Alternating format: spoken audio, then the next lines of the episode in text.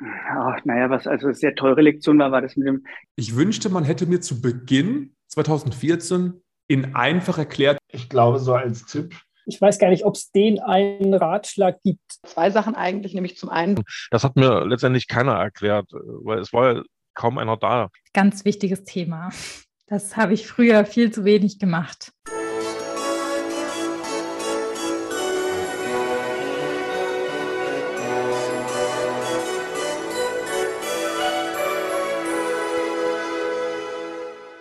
Hallo und herzlich willkommen.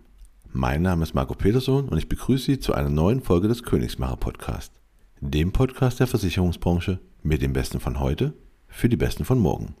Kurz vorab der Hinweis und die Bitte, wenn Ihnen der Podcast gefällt, dann würde ich mich sehr freuen, wenn Sie ihn auf der Plattform Ihrer Wahl abonnieren und bewerten würden. Kommen wir aber jetzt zur heutigen Folge.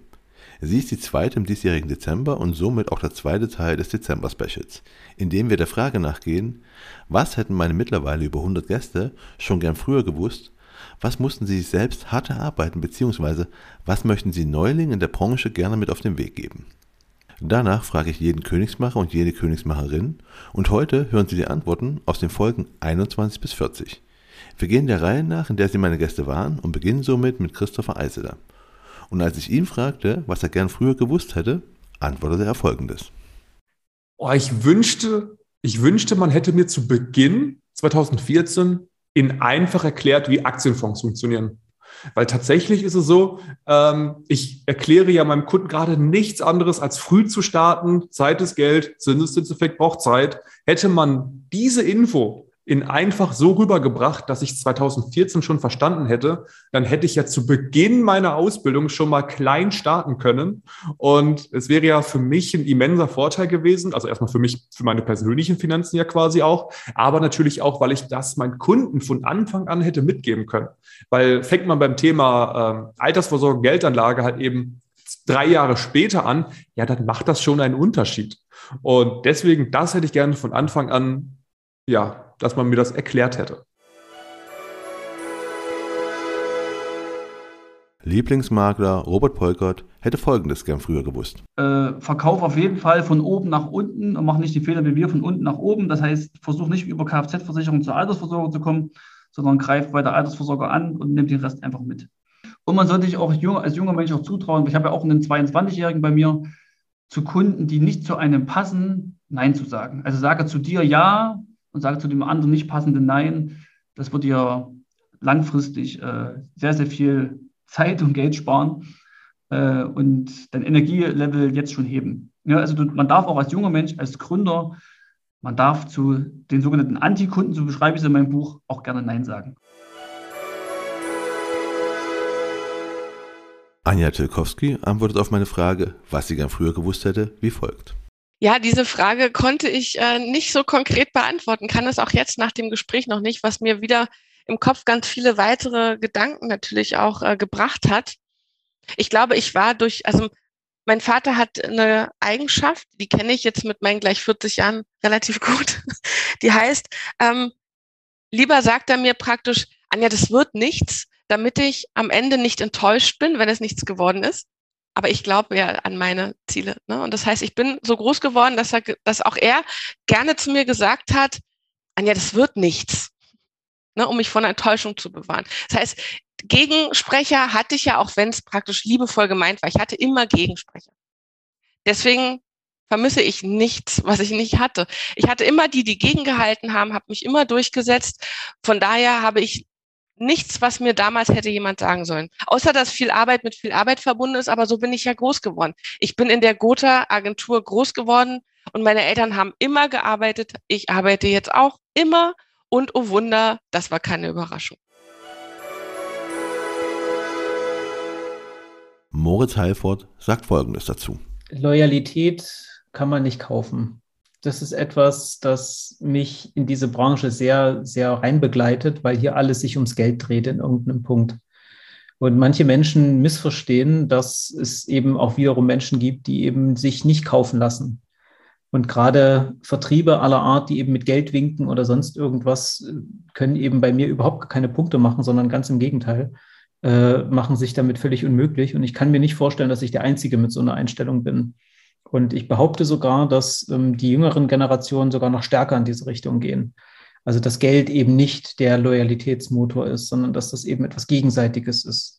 Und dass auch wenn es eng wird, man zusammen bleibt und zusammenarbeitet und nicht böse und bitter wird, wenn mal was nicht funktioniert.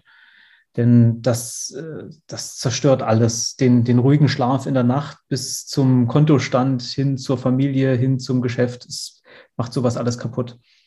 Und deswegen wäre mein Rat einfach unbedingte Loyalität für die Menschen, die es verdient haben.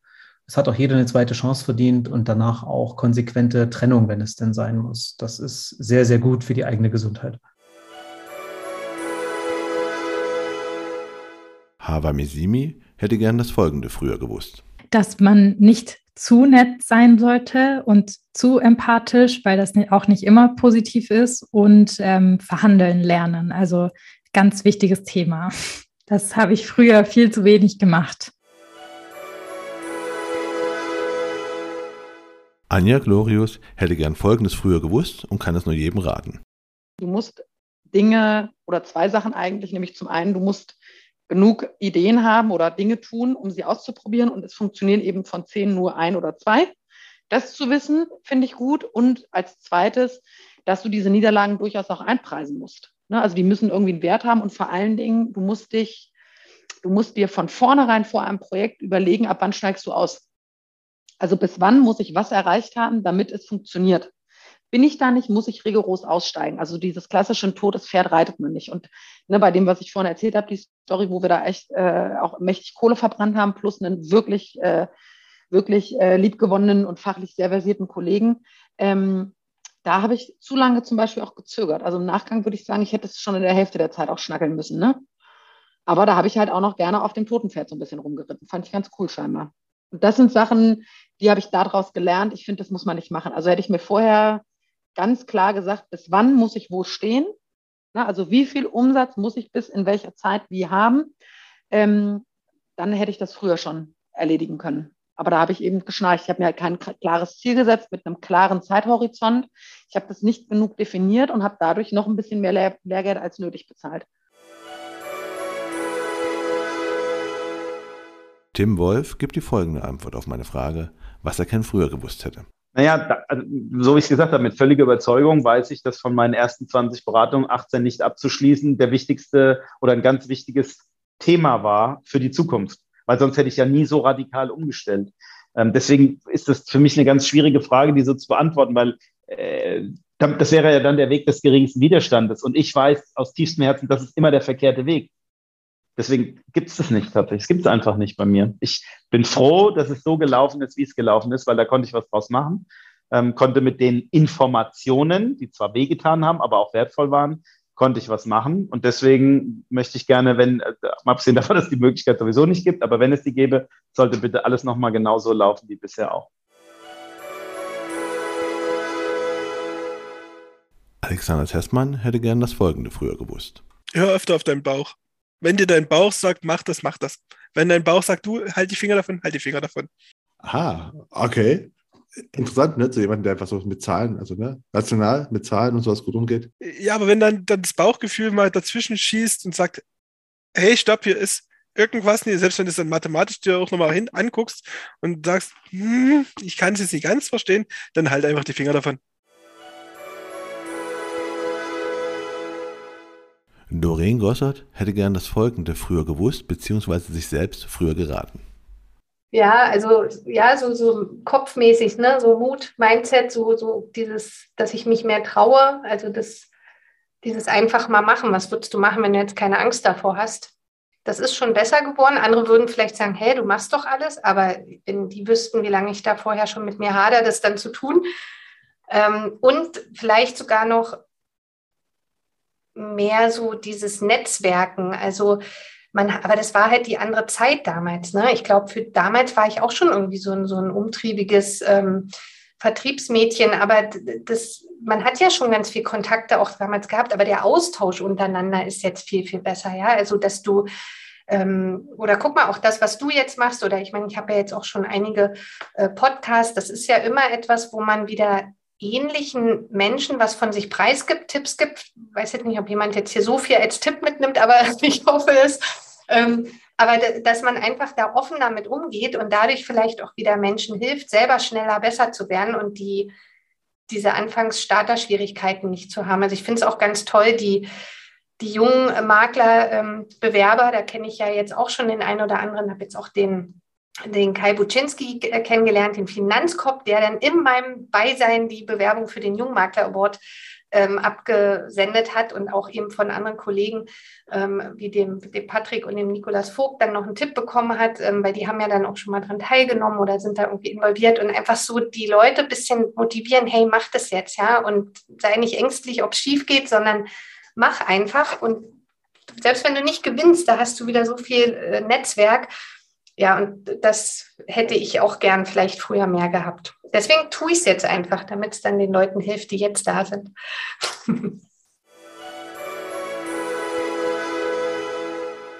Andreas Fischer hat die folgenden Tipps.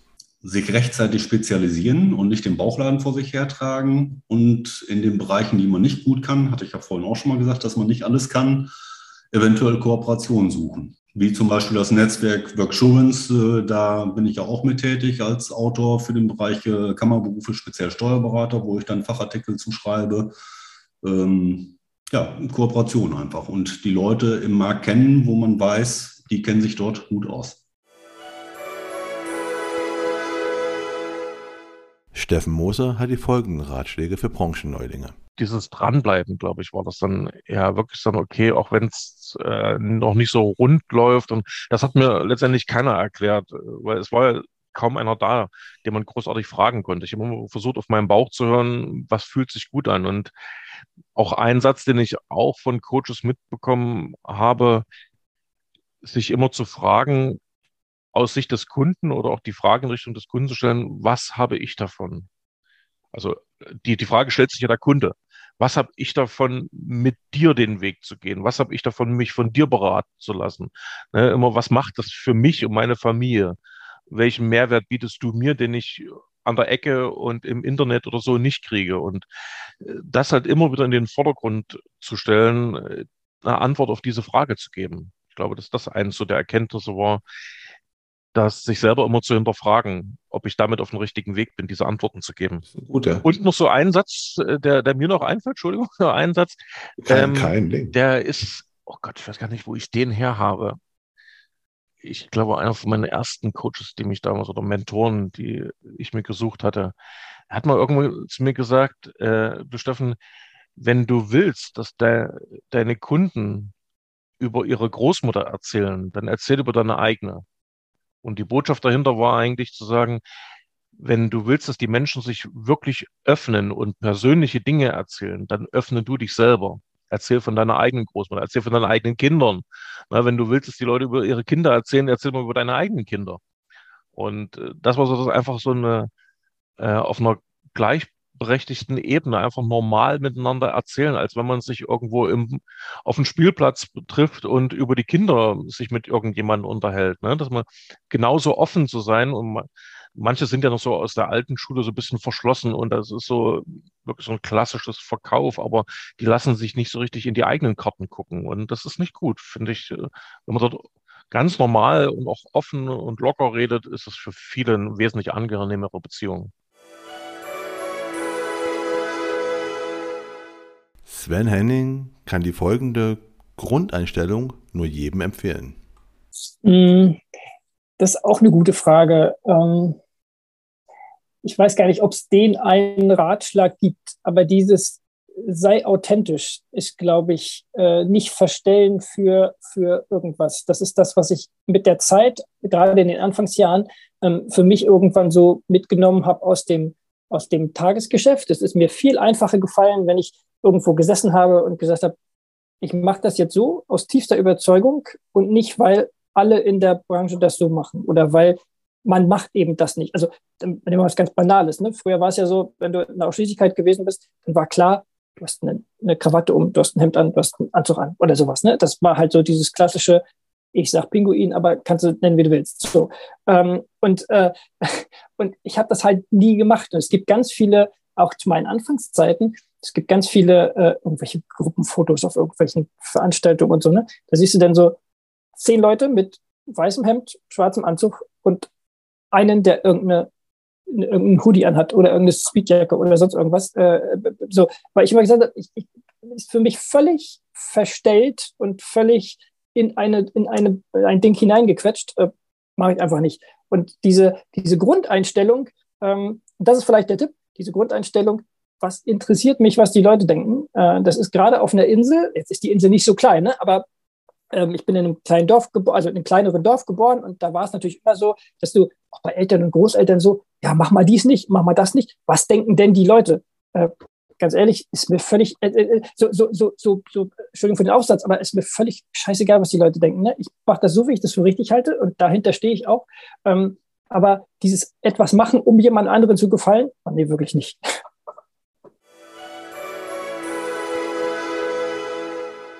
Auf die Frage, was er denn gern früher gewusst hätte, um gewisse Fehler meinetwegen nicht zu machen, antwortet Dennis Keller folgendes.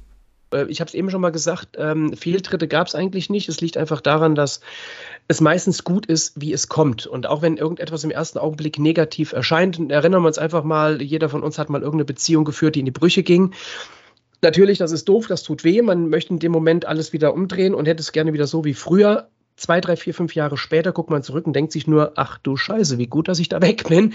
Ähm, ist ja einfach so. Ne? Also, ohne das jetzt böse zu meinen oder ohne jetzt irgendwelche Ex-Freundinnen, wovon vielleicht hoffentlich oder gelegentlich eine mithören könnte.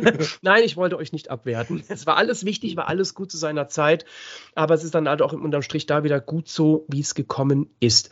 Und ähm, das Einzige, wo ich sage, ähm, was ich daran gerne ändern würde, ich würde schon mal ganz, mal ganz gerne ein bisschen in die Zukunft gucken können. Ne, ich, da würde mich fragen, so mit Gedanken lesen. Ich würde ganz gerne manchmal wissen, welche Kunden, es ist zwar ein, ein, ganz geringer Prozentsatz, aber es wäre schön, wenn man schon im Vorfeld in den Kopf gucken könnte und wüsste, okay, der oder diejenige entwickelt sich irgendwann zum Arschloch und die wirst du rausschmeißen müssen. Das wäre das Einzige, was ich so gerne als, äh, als Superkraft dann irgendwie hätte. Äh, ja, kann ich, kann ich verstehen. Ähm, weil höre ich aber auch dann, dass man, sich, dass man sich von Kunden trennen sollte, wenn man merkt, das funktioniert nicht. Das nervt ja. noch. Ne? Unser also. Besen ist ganz rau, der ist ganz rau. Ein Fehltritt, also ein, ein blödes Anpöbeln äh, meiner Mitarbeiter und da ist Ende. Also wenn es berechtigt ist, ist es noch was anderes. Ganz klar, Kritik. Äh, ich habe heute noch von jemand ausstehend eine Kritik bekommen, für die ich mich bedankt habe, gesagt, wow, ähm, das ist etwas, wo ich, wo ich gar nicht gemerkt habe, dass ich was in Anführungsstrichen falsch gemacht habe oder hätte besser machen können. Aber wenn einer meint, er müsste Leute ankacken oder so, also gegenseitiger Respekt, das steht bei mir immer ganz, ganz oben. Ne? Also salopp im Ton, aber bitte immer mit dem entsprechenden Respekt. Das ist mir immer ganz, ganz wichtig. Ne? Timo Viero hat folgenden sehr philosophischen Tipp für alle.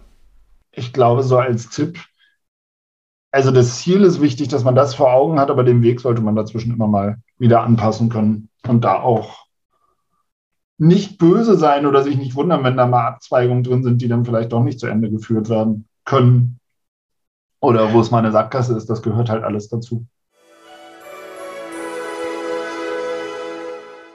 Thomas Giesmann hätte gern das Folgende früher gewusst. Vor vier Jahren hätte ich gerne gewusst, dass es mit dem Fahrradprojekt gut läuft. Weil dann hätte ich mir wahrscheinlich Investorengelder gesucht, tatsächlich, äh, wovor ich mich jetzt immer noch sträube. Ähm, weil dann hätte ich von Anfang an alle meine Pläne direkt umsetzen können und hätte nicht immer ein Jahr warten müssen, bis ich mir irgendwas IT-mäßiges leisten kann. Ähm, ja. aber, aber warum also, sträubst du dich jetzt dagegen, wenn du sagst, dann scheinen ja Investoren Interesse zu haben, weil das ist ja auch super, was du machst. Mhm. Ähm, aber warum, warum jetzt? Warum sträubst du dich jetzt? Weil du sagst, so, ich habe keine Lust, irgendwie andere reinzuholen, weil dann hast du halt nicht mehr die Freiheit. Ne? Richtig, ich bin dann halt wieder irgendwie abhängig. Und außerdem weiß ich, wenn ich jetzt durchhalte, habe ich im Endeffekt mehr als das, wenn ich jetzt irgendwie was abgeben müsste von einer Umsatzbeteiligung oder ähnliches, auch wenn es dann erstmal gut laufen würde. Aber kann man so und so sehen. Jetzt rückblickend würde ich halt sagen, ja, okay, hätte ich damals einen Investor reingeholt, okay, hätte voll Sinn gemacht. Jetzt würde ich aber wieder Stand heute sagen, jetzt würde ich mir gerade keinen reinholen. Aber das habe ich damals auch gesagt und bereue es, mehr oder weniger.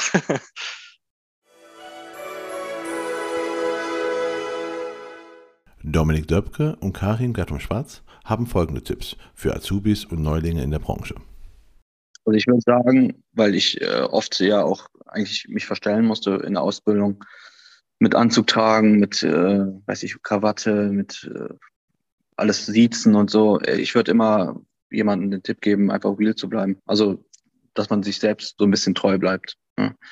Wenn man äh, jemand ist, der gerne eine Cap trägt, äh, ein T-Shirt, ja, klar ist das nicht für alle Kunden angebracht, aber ich glaube, so ein authentisches Auftreten kommt tausendmal besser rüber, als wenn man unsicher ist mit dem Anzug. Definitiv. Und äh, Karin, was würdest du, was, was gibst du deinen Azubis, euren Azubis mit auf den Weg?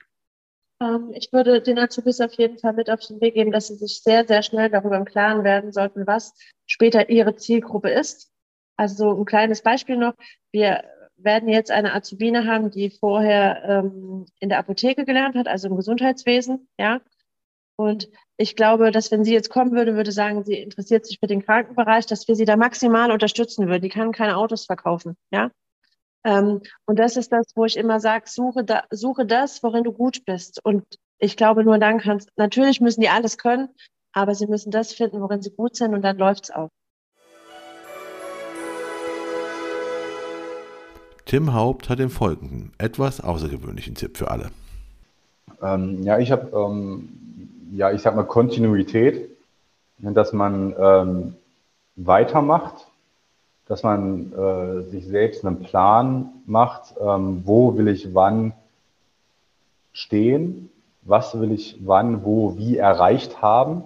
Auch dann immer so in dem, ähm, in dem Kontext, ähm, also zum Beispiel, ich gucke in fünf Jahren oder ich stehe in fünf Jahren und gucke auf ein Jahr zuvor. Was habe ich dann erreicht? So, so, so, so sehe ich das. Also ich stelle mir jetzt vor, 2027 äh, sitze ich am selben Platz und wo stand ich dann am 7.7.2026? Quasi nochmal ein Jahr ähm, in Vorbetrachtung. Klingt ein bisschen verrückt, aber ähm, wie bist du, wie bist du drauf gekommen? Auf den, auf die, die, die, die ähm, ja, das. Auf den Ansatz, weil den habe ich noch nie gehört, muss ich sagen. ja, ich, ich weiß auch nicht. Also ich habe ähm, als der ganze Blödsinn um Corona äh, angefangen hat, habe ich mich intensiv so mit Persönlichkeitsentwicklung ent, äh, beschäftigt. Ähm, so ein, es gibt so ein, das heißt Mentalbildschirm, wo man dann drauf guckt. Und ähm, deswegen finde ich immer gut, so die Rückwärtsbetrachtung ist immer wichtig. Also da kann man ja, da ist ja dann nochmal ein Jahr dazwischen quasi, wo man reflektieren könnte, was hätte man noch besser oder was könnte man danach, was man erreicht hat, noch besser machen, damit man dann in dem fünften Jahr wirklich dann dort steht. Und ähm, ja, das, das hat mir bis jetzt ganz gut weitergeholfen irgendwie. Ist wahrscheinlich so eine Persönlichkeitssache. Der eine mag es, der andere nicht. Kim Hahn würde jedem das Folgende raten.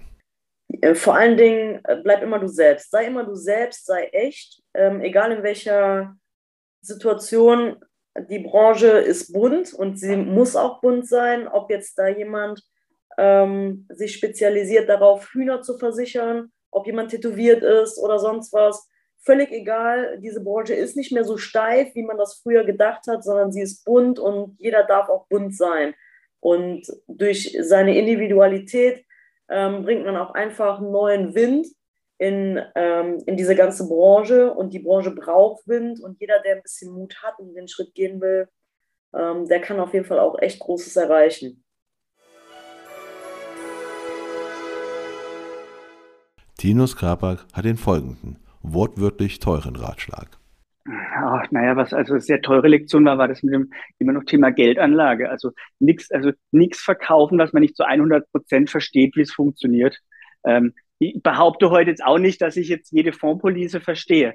Ähm, aber ja, in der Allianz habe ich schon mal jetzt ein größeres Vertrauen als irgendeinem Liechtensteiner Versicherer. So war das früher. Was, also was früher so mit Geldanlage oder immer wenn es aus Liechtenstein kommt, würde ich es auch gar nicht mehr machen. Also eher auf die, auf alte Pferde setzen. Also so, so Sachen, die man kennt. Nicht zu viel experimentierfreudig sein in der Finanzbranche. Folgenden Tipp hätte der Bankrocker Stefan Heider gern früher gehabt. Also, wenn du gute Geschichten erzählen kannst, dann bist du auch ein guter Verkäufer, sage ich mal. Weil, wenn die Botschaft ankommt und die, die Metapher, die dahinter steckt, dann, ja, also man könnte es vielleicht so geben, wenn ich in der Retrospektiven mir einen Tipp gewünscht hätte, dann, dann vielleicht der, ähm, schau, dass du das, was du sagen willst, in eine gute Geschichte verpackst und das bitte kurz. das war das zweite Dezember-Special, in dem wir der Frage nachgehen, was hätten meine Gäste schon gern früher gewusst? Was mussten sie sich selbst hart erarbeiten? Beziehungsweise, was möchten sie den Neulingen der Branche gern mit auf den Weg geben? Und ich hoffe, der ein oder andere Ratschlag hilft ihnen auf die eine oder andere Weise. Es würde mich sehr freuen, wenn das der Fall ist. Und ebenso freuen würde es mich, wenn Sie den Königsmacher Podcast auf der Plattform Ihrer Wahl abonnieren und bewerten würden. Und damit verabschiede ich mich von Ihnen. Mein Name ist Marco Peterson. Ich bin Ihr Ass im Ärmel, wenn es um Social Media und digitale Kommunikation in der Versicherungsbranche geht. Auf Wiederhören.